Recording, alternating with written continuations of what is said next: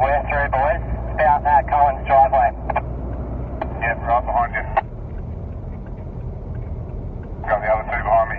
Yippee, we're through. Was ihr hier hört, sind drei Menschen, die stundenlang gegen ein verheerendes Feuer gekämpft haben und nun im Auto aus der Gefahrenzone geleitet werden. Ben Davis, sein Bruder und sein Vater. Die Männer sind den verheerenden Buschbränden in Australien im vergangenen Jahr knapp entkommen. Die Farm, das Wohnhaus, Tiere und Ställe haben sie aber verloren. Australien hat auch düstere Seiten, zum Beispiel Buschbrände, vor allem wenn sie so zerstörerisch sind wie der Black Summer 2019-2020. Und genau darum geht es in dieser Folge.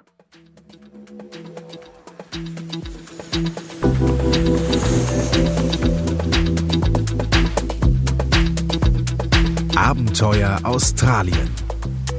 Ein Detektor FM Podcast mit Sabrina Frangos. Hi guys, how is it going? Schön, dass ihr wieder dabei seid und zuhört. In meinem Podcast Abenteuer Australien nehme ich euch alle 14 Tage mit nach Down Under. Und in dieser dritten Folge geht es um Buschbrände. Die gibt es hier nämlich jährlich, überall, irgendwie, vor allem im Sommer. Denn Sommer in Australien bedeutet halt auch immer große Hitze so gerne mal über 40 Grad und extreme Trockenheit. Und da ist die Gefahr, dass Buschbrände entstehen, einfach richtig, richtig groß. 2019, 2020 war eine besonders schlimme Buschbrandsaison. Wir in Australien nennen es den Black Summer.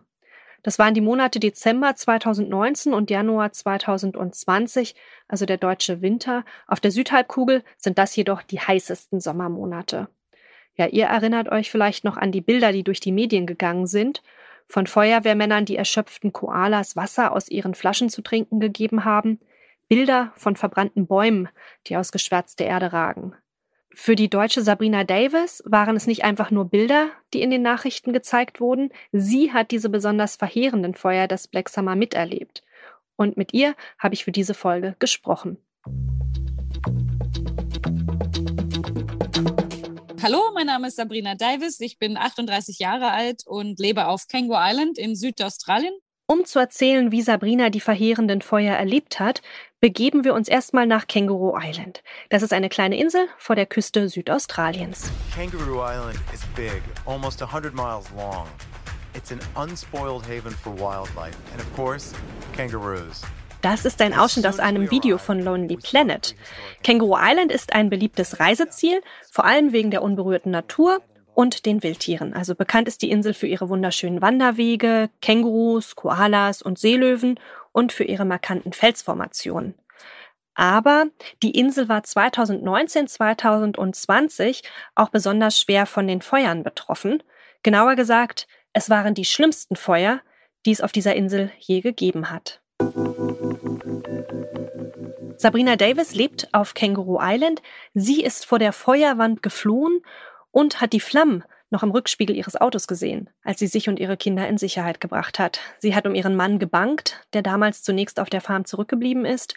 Und sie und ihr Mann sind auch heute, mittlerweile mehr als ein Jahr nach den katastrophalen Bränden, immer noch mit dem Wiederaufbau ihres Hauses beschäftigt. Was bedeutet es für Menschen in australischen Buschbrandgebieten zu leben? Wieso lebt man da überhaupt? Wie hat Sabrina den Black Summer erlebt und überlebt? Und woher nimmt man die Kraft für den Wiederaufbau? Das alles hat sie mir während unseres Videocalls erzählt. Aber von vorne. Sabrina Davis kommt ursprünglich aus der Nähe von München und lebt seit 2009 auf Kangaroo Island, auf einer Farm mit Schafen und Bienen. Ich lebe mit meinem Mann und unseren zwei kleinen Kindern, die sind sechs und acht Jahre alt, äh, am Westende der Insel, direkt neben dem Nationalpark. Also wir haben ganz viele Bäume und Büsche und ganz viele Tiere um uns drumherum. Es ist sehr, sehr ruhig. Wir hören nur die Vögel zwitschern. Wir haben eine ziemlich große Farm und hatten vor den Feuern ungefähr 500 Schafe. Und obendrauf sind wir auch noch Bienenzüchter. Das heißt, da ist immer genug Arbeit und genug zu tun, aber wir lieben, was wir machen und wir haben jeden Tag Spaß und freuen uns, dass wir uns ab und zu mal auch verwöhnen dürfen, wenn wir ähm, an den Strand gehen, nachmittags nach der getanen Arbeit. Das Farmleben auf Kangaroo Island ist sehr einsam. Sabrinas nächster Nachbar lebt acht Kilometer entfernt und die Familie ist sehr isoliert. Das ist einfach ein ganz anderes Leben als das, was Sabrina aus Deutschland kennt. Dementsprechend wenig hat sie auch über Buschfeuer gewusst, von denen die Insel immer wieder betroffen ist. Ähm, ganz ehrlich, bevor ich nach Australien gekommen bin, wusste ich nicht wirklich irgendwas über Australien. So generell ähm, wusste ich halt so die Klischees, ähm, dass es hier Koalas und Kängurus gibt. Hier gibt es ein Sydney Opera House und Ayers Rock. Und ich wusste, dass, oder ich dachte, ich wusste, dass alle Männer hier äh, schulterlange blonde Haare haben und surfen gehen. was heißt, dass ich eigentlich nie wirklich was über die Wet Season, die Regensaison oder Buschbrände wusste. Und dadurch, dass ich aus Europa komme und wir die da ja nicht, nicht wirklich haben, habe ich mich damit auch wirklich, ganz ehrlich, nie beschäftigt. Ging mir genauso. In Deutschland kommt man mit Buschbränden nicht in Berührung. Ich hatte auch null Ahnung, bevor ich hierher ausgewandert bin. Und meine Erfahrung lässt sich immer noch recht schnell zusammenfassen. Mal ein kurzer Abriss. Ich bin ja seit 2012 hier. Während eines Roadtrips im Südosten des Landes von Victoria hoch nach New South Wales wurden wir mal umgeleitet, weil es eben in der Gegend brannte. Und in den Adelaide Hills, also den Bergen hier in der Nähe der Stadt Adelaide, da brennt es auch im Sommer immer mal wieder. Diesen Sommer auch, da rieche ich dann schon mal Rauch. Wenn ich vor die Haustür gehe, dann weiß ich, aha, irgendwo brennt's. Und wenn ich dann so Richtung Berge gucke, dann kann ich meist auch Rauchwolken sehen, aber in der Ferne. Das ist normal, auch nicht mega ungewöhnlich und auch nicht besorgniserregend. Bei Sabrina sieht es da anders aus. Also in ihrem Leben auf Känguru Island sind im australischen Sommer Feuer im Alltag viel präsenter. Sie hat schon einige Buschbrände erlebt. Also ich habe über die Jahre gelernt, dass Feuer Teil des australischen Sommers ist und dass wir eigentlich fast jeden Sommer irgendwo auf der Insel ein kleines Feuer hatten. Immer mal hier und da ein kleines Grasfeuer auf der Farm. Nicht auf unserer Farm, aber auf anderen Farmen. Und äh, mein Mann als Helfer fährt immer los und hilft Nachbarn oder Freunden, wenn es irgendwo nötig ist. Das ist hier so der, der Standard. Das macht eigentlich jeder. Das ist nicht erwartet, aber jeder hilft, denn man will ja dann auch, falls mal ein Feuer auf der eigenen Farm ist, dass, dass Leute kommen und einen unterstützen. Und für mich war es schon irgendwie Teil des australischen Sommers und des Lebens hier und ich wusste, dass mein Mann ab und zu mal wegfährt zum Feuerlöschen. Aber ich selber habe so nie Feuer miterlebt. Ich habe die aus der Distanz gesehen, ganz, ganz, ganz weit weg von uns und habe mich damit ganz ehrlich nie wirklich beschäftigt und, und ganz ehrlich auch nie, nie ernst genommen. Dann aber kommt der sogenannte Black Summer, der schwarze Sommer. We are in the midst of a bushfire crisis tonight, the likes of which this state has never seen. Right now, there are an unprecedented 17 fire fronts burning out of control at emergency level. The RFS believes people are trapped in their homes across multiple locations. We have reporters so hat der australische Fernsehsender Channel 9 über die Buschbrände berichtet. Feuer außer Kontrolle, noch nie dagewesene Zustände und dementsprechend waren auch die Folgen.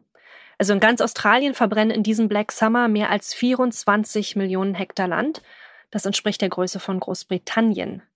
Kangaroo Island ist einer der Hotspots im wahrsten Sinne des Wortes. Was für Ausmaße diese Naturkatastrophe annehmen würde, ist Sabrina anfangs aber überhaupt nicht bewusst gewesen. Die Brände auf Kangaroo Island 2019, 2020 begannen in den Sommerferien, kurz vor Weihnachten.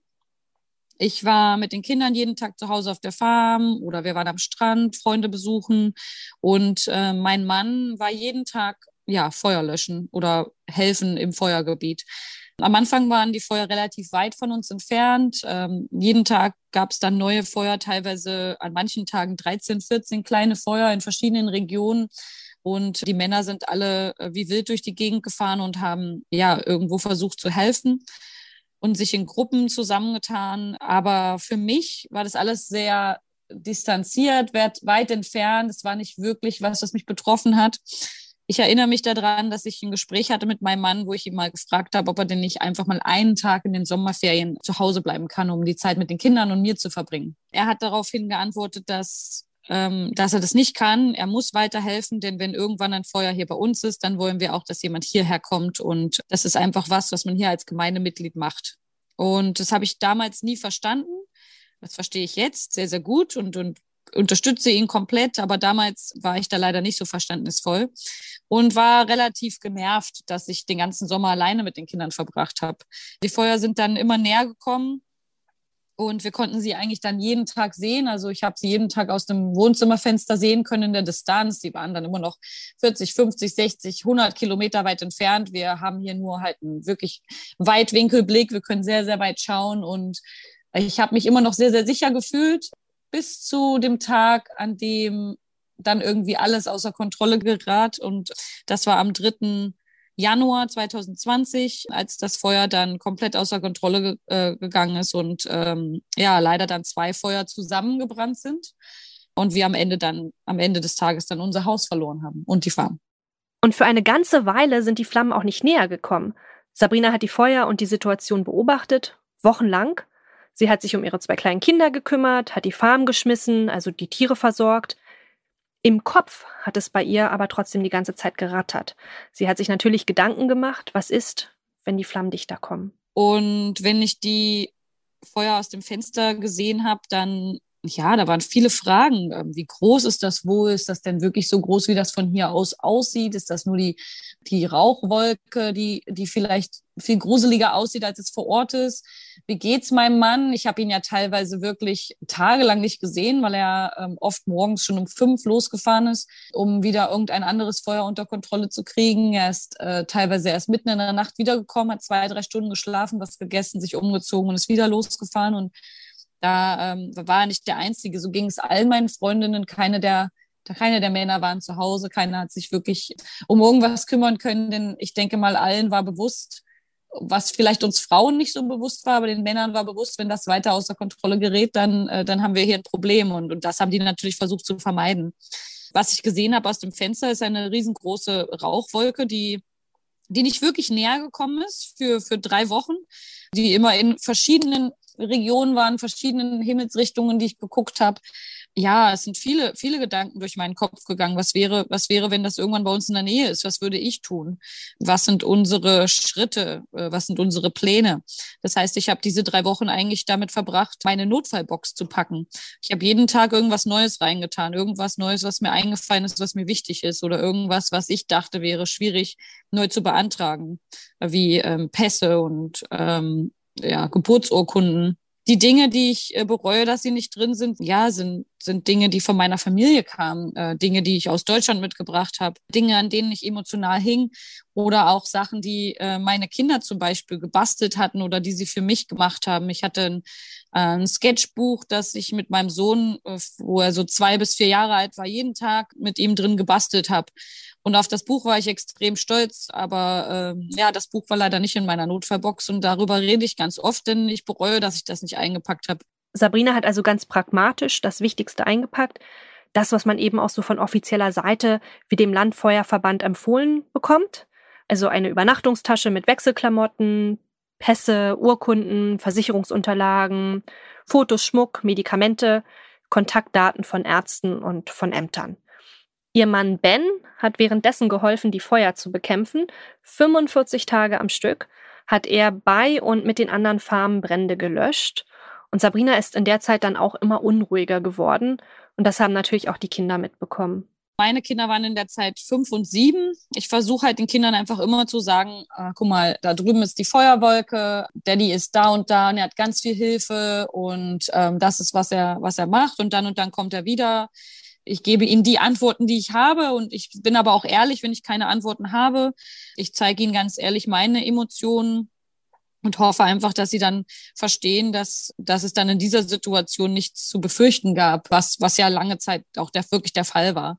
Im Nachhinein haben mir Kinder oft erzählt, dass, dass ich viel auf und ab gelaufen bin in unserem Flur dass ich viel rausgegangen bin und aus dem Fenster geguckt habe oder dass ich auch einfach ab und zu mal um die Farm drumherum gefahren bin, nur um zu gucken, ob vielleicht doch irgendwo ein kleines Feuer ist.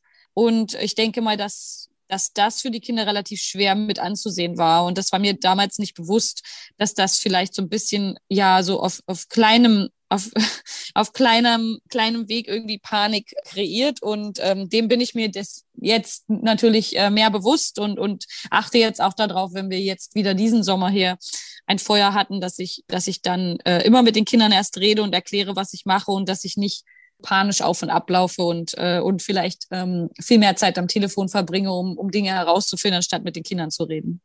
Springen wir zum 3. Januar 2020. Das ist der Tag, an dem alles außer Kontrolle gerät.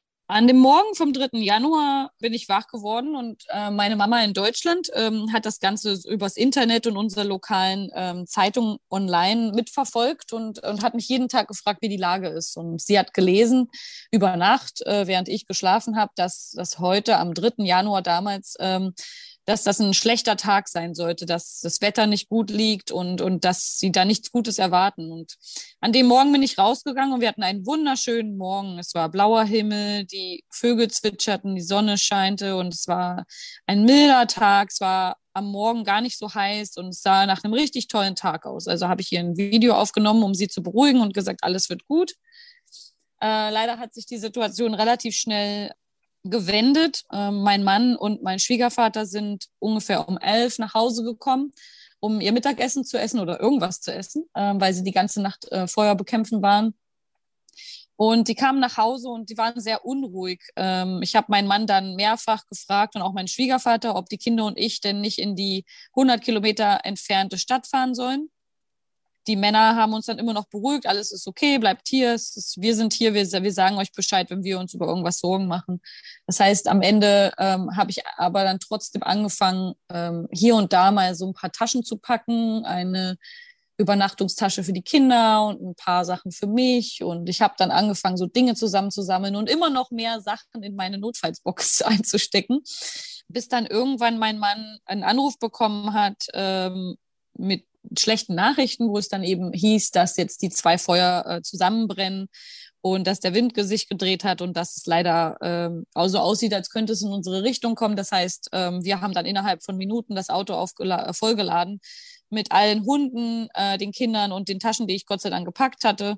Und er hat uns dann raus eskortiert. Wir haben zwei Möglichkeiten, hier wegzufahren zur nächsten, nächsten Stadt. Ähm, und er hat den, den, den sichersten Weg gesucht und ist dann mit uns rausgefahren ja, und dann sind wir von dort aus, haben wir ihn leider hier lassen müssen. Er hat beschlossen, das Haus äh, zu verteidigen mit seinem, mit seinem Vater und seinem Bruder. Und wir sind dann Richtung ähm, Inselhauptstadt gefahren. Als wir rausgefahren sind aus unserer Straße, hat meine Tochter geweint und gesagt, auf der eine Seite mag ich nicht, auf meiner Seite ist alles schwarz. Und dann hat mein Sohn, der ist zwei Jahre älter, zu ihr gesagt, schau einfach aus meinem Fenster raus. Bei mir auf meiner Seite ist alles blau. Blauer Himmel und Sonne.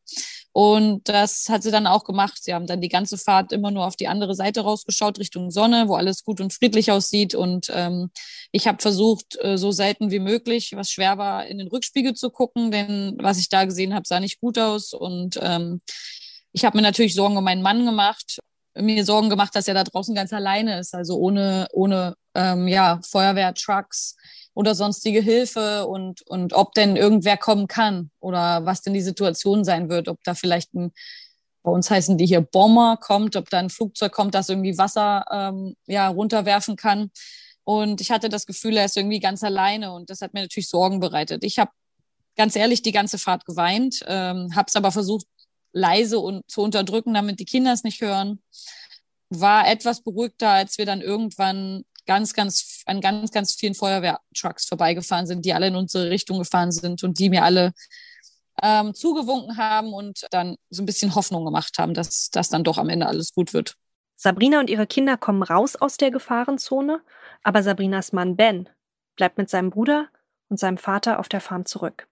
Ich hatte das Gefühl, ich ähm, ja, ich, ich ähm, enttäusche meinen Mann, weil ich, ähm, weil ich ihn da jetzt alleine lasse und, und ich habe mich schuldig gefühlt, dass, dass wir einfach wegfahren für lange Zeit. Das äh, hat lange gedauert und ich habe da lange drüber reden müssen, um zu verstehen, dass das das Beste war, was ich machen konnte, denn mein Mann konnte sich nicht darauf konzentrieren, was er auf der Farm zu tun hat und, und was er denn hier ähm, ja noch für Jobs hatte, damit er vielleicht doch eine Chance hatte, irgendwie noch Tiere oder, oder Häuser oder ähm, Zäune zu retten. Und er konnte sich nicht konzentrieren, während wir hier sind, während er uns, während er sich nur Sorgen um uns macht. Und in dem Moment, wo er uns sozusagen raus eskortiert hat, wusste er, wir sind sicher und alles ist okay. Und er konnte sich dann auf die, die Arbeit, die noch vor ihm lag, konzentrieren. Und, und auch ganz, ganz im Hinterkopf war leider auch natürlich der, der ganz ähm, dunkle Gedanke, ähm, ob ich ihn jemals wiedersehe. Sabrinas Mann, ihr Schwager und Schwiegervater werden im Haus von den Feuern umzingelt. Bens Bruder hat sein Handy dabei und filmt alles. Oh, look at that, Ben. Thank God we got all that away. Yeah. I reckon. She's still gonna go here. This will be massively hot in here in a sec. Yeah. Zusammen versuchen die Männer, das Haus vor den Flammen zu schützen. Can we go to the bathroom if it gets fucking. No, you don't go into a room you can't get out of. You go to down the back. Stay away from the glass, mate. Yeah, yeah I'm just fucking shutting it so it doesn't come open. Go on, piss off. Burn and piss off, will you? Für zwei Stunden sind die Männer auf der Farm im Haus komplett von den Feuern umgeben. Während sie gegen die Flammen kämpfen, gibt es keinen Kontakt zu niemandem. Telefonieren funktioniert nicht und Sabrina verfolgt die Lage, ja, so gut es geht, über die Medien und die Homepage der Feuerwehr und das, was sie sieht, das sieht alles andere als gut aus. In den fünf Stunden, ganz ehrlich, haben wir, haben wir nicht gedacht, dass die Männer es geschafft haben, wie so viele andere auch. Ähm, wir haben erwartet, dass, dass alle unsere Nachbarn und und alle unsere Freunde im Umkreis, die, die dort geblieben sind, um ihre Häuser zu verteidigen, es nicht geschafft haben. Denn das, was wir auf der Karte online, während wir gewartet haben, auf der äh, Feuerwehr-Webseite, was wir auf der Karte sehen konnten, das, das sah nicht gut aus und das, das haben wir so noch nie gesehen und wir haben nicht erwartet, dass das irgendjemand überlebt hat.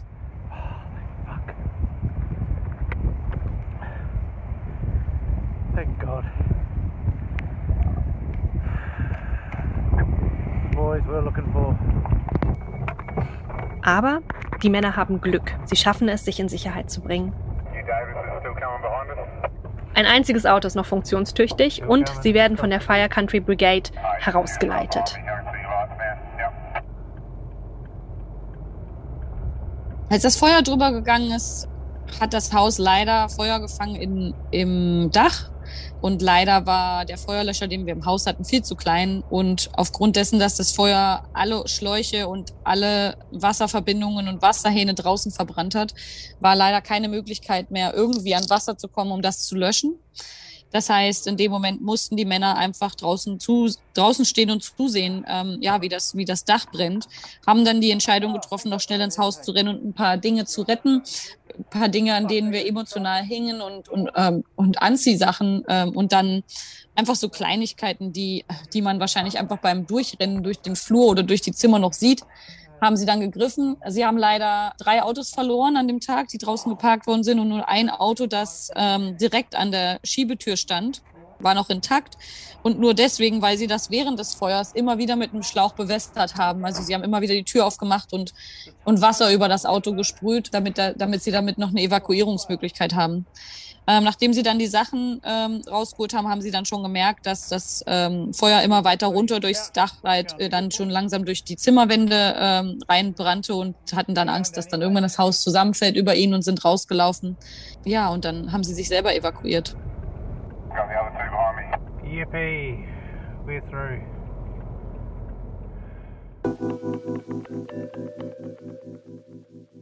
Mein Mann war ähm, kohlrabenschwarz. er, er war voller Schweiß, sch schwarzer Ruß, komplett erschöpft. Er sah total ja, niedergeschlagen und deprimiert aus und einfach nur extrem müde und erschöpft. Aber in Sicherheit. Die Familie ist total erleichtert, dass sie sich alle wiedersehen. Ja, da wäre ich auch, werde ich jetzt auch immer noch emotional und glaube auch mein Mann wird da immer wieder emotional, wenn er darüber redet. Das war, glaube ich, unsere, ähm, ja, die größte Familienwiedervereinigung, die wir je hatten. Ganz viele Tränen, ganz viele Umarmungen. Keiner wollte mehr loslassen und ja, wir, ähm, ich glaube, wir konnten es einfach alle nicht fassen, dass wir uns wiedersehen. Warum begeben die Männer sich in die lebensgefährliche Situation und bleiben auf der Farm, um zu versuchen, das Haus vor den Flammen zu retten? Ja, um das zu verstehen, muss man wissen, dass auch für sie der Black Summer wirklich anders war. Anders als all das, was die Insel sonst an Buschbränden so erlebt hat. Also mein Schwiegervater ist 74 und äh, ist, hat über 60 Jahre Erfahrung in der südaustralischen Feuerwehr. Er hat noch nie in seinem Leben ein Feuer wie das gesehen und war aber bei allen Feuern, die es hier auf Kango Island gab. Und wir haben riesige Feuer gehabt. 1975 war hier ein großes Feuer. 2007 ist der ganze Nationalpark abgebrannt. Und er war bei all diesen Feuern dabei und es war, sie haben noch nie, noch nie zuvor in keinem dieser Feuer ein Haus verloren.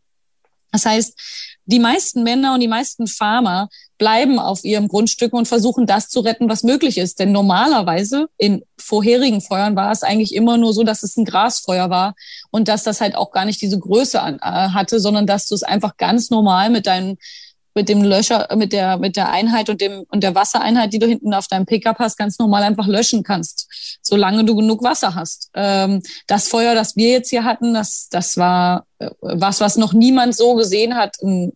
Was mein Schwiegervater so noch nie gesehen hat und auch mein, mein Schwager und mein Mann natürlich nicht. Die haben beide auch 30 Jahre Feuererfahrung. Das war einfach etwas, was keiner erwartet hat. Und äh, natürlich in dem Moment war es dann einfach auch schon zu spät zu evakuieren. Sie hatten halt einfach die Hoffnung, noch Dinge hier zu retten, Tiere zu retten und, und unser Haus zu retten mit dem, was sie gemacht haben. Ob sie das jetzt bereuen, äh, das ist eine andere Geschichte. Ob sie das nochmal wieder machen würden, das weiß ich nicht, aber in dem Moment haben sie einfach das gemacht, was sie wussten und was sie kannten und die Erfahrungen, die sie in der Vergangenheit gemacht haben, haben ihnen gezeigt, dass es immer möglich ist, Häuser zu verteidigen. Und genau das haben sie halt wieder versucht. Buschbrände sind in Australien keine Seltenheit. Also die Hälfte aller Brände entsteht durch Blitzeinschläge. Buschfeuer sind also Teil der Natur und die australischen Ureinwohner zum Beispiel, die haben seit jeher auch kontrollierte Brände für die Landbewirtschaftung genutzt. Viele der einheimischen Pflanzen in Australien brennen auch schnell, wie zum Beispiel die öligen Eukalyptusbäume. Und viele der Pflanzen regenerieren sich auch durch die Feuer. Ja, wenn das alles so normal ist, was hat dann die Buschbrandsaison im vergangenen Jahr so speziell gemacht? So extrem zerstörerisch? Nun ja, also 2019 war das heißeste und trockenste Jahr in der australischen Geschichte. Die Durchschnittstemperatur war in diesem Jahr 1,5 Grad Celsius höher als sonst lag im Schnitt bei 30,7 Grad.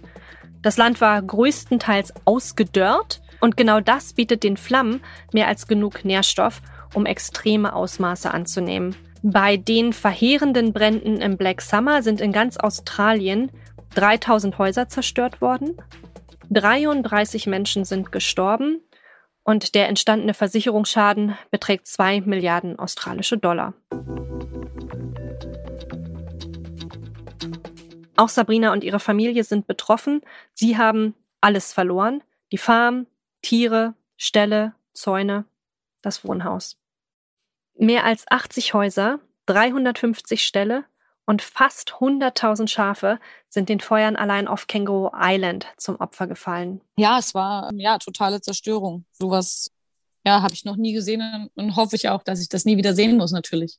Sabrina hat sich dann tagelang nicht auf die Farm getraut und ihr Mann wollte ihr den Anblick der totalen Zerstörung ersparen und den der toten Tiere, denn davon gab es viele. Trotzdem war es sehr schwer für Sabrina, als sie zum ersten Mal wieder hingefahren ist. War ziemlich hart zu verkraften. Also ich, ich habe lange, lange gebraucht, ähm, auch wieder rauszufahren nach dem ersten Besuch. Denn jedes Mal, wenn ich, wenn ich rausgefahren bin, bin ich einfach nur in Tränen ausgebrochen und konnte mir überhaupt nicht vorstellen, äh, wie wir denn da wieder wohnen werden oder wie da wieder irgendwas wachsen wird oder irgendwas leben wird.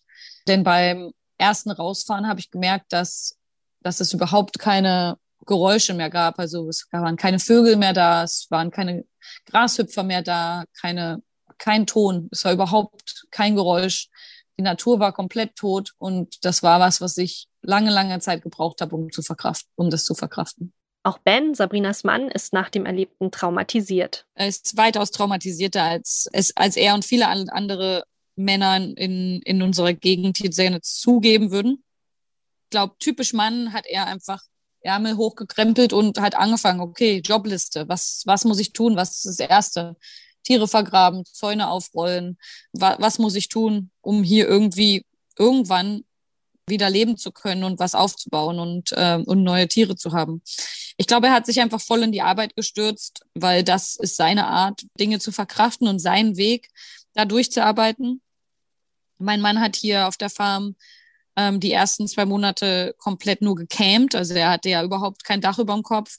Das heißt, es war alles noch, es war hier so eine richtige Staub, eine Staubfarm, also äh, Dreck und Staub und Rauch. Es gab viele viele kleine Ecken, wo, äh, wo es immer noch gefährlich war, weil es immer noch unterirdisch gebrannt hat, also unter den Wurzeln der Bäume. Das heißt, äh, wenn man da äh, nicht die richtigen Schuhe anhatte und dann da reingefallen ist oder dass man es eingebrochen, konnte man sich auch oft noch wehtun und, und die Füße verbrennen.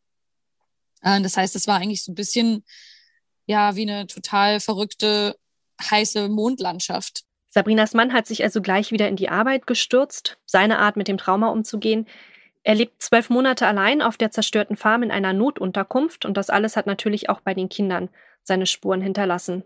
Also für die Kinder waren es hauptsächlich viele Fragen. Also mein Sohn hatte viele Albträume, der hat sich viele Sorgen um unseren, um seinen Dad gemacht, wie es denn dem jetzt hier alleine hier draußen geht. Und ich denke, er hat sich selber auch viele, viele Vorwürfe gemacht, dass wir den Daddy hier einfach so alleine hinterlassen haben damals am Tag des Feuers. Das, das hat, glaube ich, für meinen Sohn viel ausgelöst in ihm. Unsere Tochter war jünger. Ich denke, da waren es einfach viele Fragen. Die hat nie wirklich mit Albträumen Probleme gehabt. Und für mich persönlich muss ich sagen, ich habe einfach immer nur geguckt, dass es allen gut geht. Das hört sich total äh, krass an, wenn man, wenn man bedenkt, was, was mein Mann gemacht hat. Ich habe mich massieren lassen, ich habe mir die Nägel machen lassen, ich habe mich einfach verwöhnen lassen, damit es mir, wenn es mir körperlich wieder gut geht, dann auch seelisch wieder gut geht. Denn ich hatte irgendwie jedermanns Sorgen auf meinen Schultern und, und das ist so natürlich mein Naturell, aber das, das ist auch so das Naturell jeder Mutter. Ich wollte einfach, dass es jedem gut geht und damit ich damit ich gucken kann, dass es allen gut geht, muss es mir natürlich auch gut gehen. Und deswegen habe ich so die ersten zwei Monate eigentlich nur damit verbracht, dass ich nach mir schaue und dann, wenn die Kinder nach Hause kommen, kommen für die eine heile Welt schaffe. Heile Welt schaffen, schwer in der Situation. Aber Sabrina und ihr Mann haben nach den Buschbränden auch viel Zuspruch, Unterstützung und Hilfe erhalten. Und sie sind dankbar für die Spenden, die Kangaroo Island und auch speziell die Familie aus Australien und auch aus der ganzen Welt erreichen. Nach den Feuern ähm, muss ich sagen, sind wir über, überhäuft wurden mit Liebe und Aufmerksamkeit und Geschenken. Also unsere ganze Gemeinde und ganz viele Menschen um ganz Australien drumherum und aus der ganzen Welt haben uns geholfen. Lebensmittel, Klamotten. Sabrina, ihre Kinder und ihr Mann haben nach den verheerenden Bränden kaum noch etwas. Einkaufen, also beziehungsweise Lebensmittel abholen, müssen sie dann in der Spendenhalle und das kostet Anfang schon ganz schön Überwindung.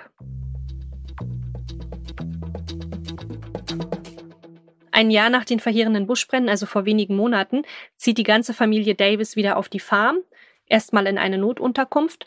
Sie haben mittlerweile auch Schafe gekauft und der Hausbau soll in zwei bis drei Monaten beginnen. Das große Ziel ist eine wieder funktionierende Farm. Die Familie schaut positiv in die Zukunft. Das ist Sabrina wirklich wichtig, auch und gerade für ihren Mann. Für ihn ist es ganz wichtig, dass wir anfangen, nicht mehr zurückzugucken, sondern nur noch nach vorne. Es ist ganz, ganz wichtig, dass wir uns bewusst sind, dass was er geleistet hat in dem letzten Jahr, also die Masse an Arbeit, die er hier absolviert hat, körperlich, das ist äh, unfassbar. Und obendrauf das natürlich mit den psychologischen, in Anführungsstrichen, Schäden, die er da mitgenommen hat, ist es einfach der Wahnsinn, was, was er hier absolviert hat. Und das ist immer ganz wichtig, dass wir da immer wieder hinschauen. Guck mal, das hast du alles in den, in den ersten drei Monaten geschafft, das hast du in dem letzten Jahr geschafft. Und wenn man wenn man daran arbeitet, dann hat man wieder mehr Hoffnung. Denn es ist nicht wichtig, was passiert ist, sondern nur, was wir jetzt mit der Herausforderung machen. Dazu fällt mir nur ein Wort ein, das dies irgendwie zusammenfasst. Resilience. Also Aussies sind wahnsinnig resilient, also robust, unverwüstlich, widerstandsfähig.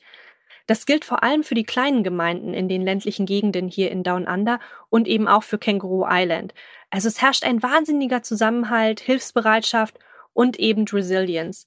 Man lässt sich nicht unterkriegen, steht immer wieder auf. They quickly bounce back.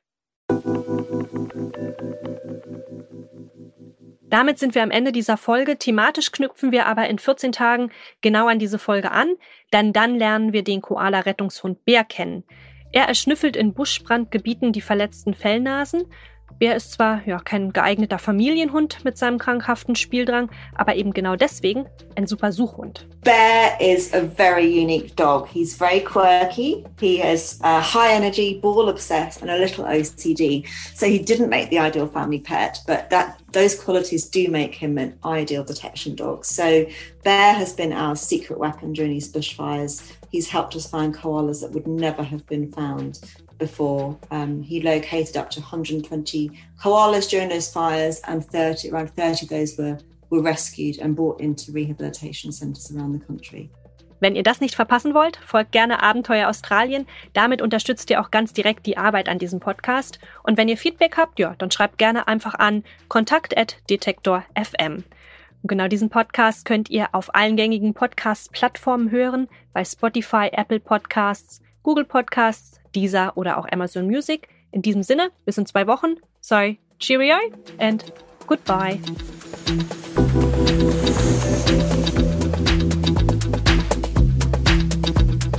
Abenteuer Australien. Ein Detektor FM Podcast mit Sabrina Frangos.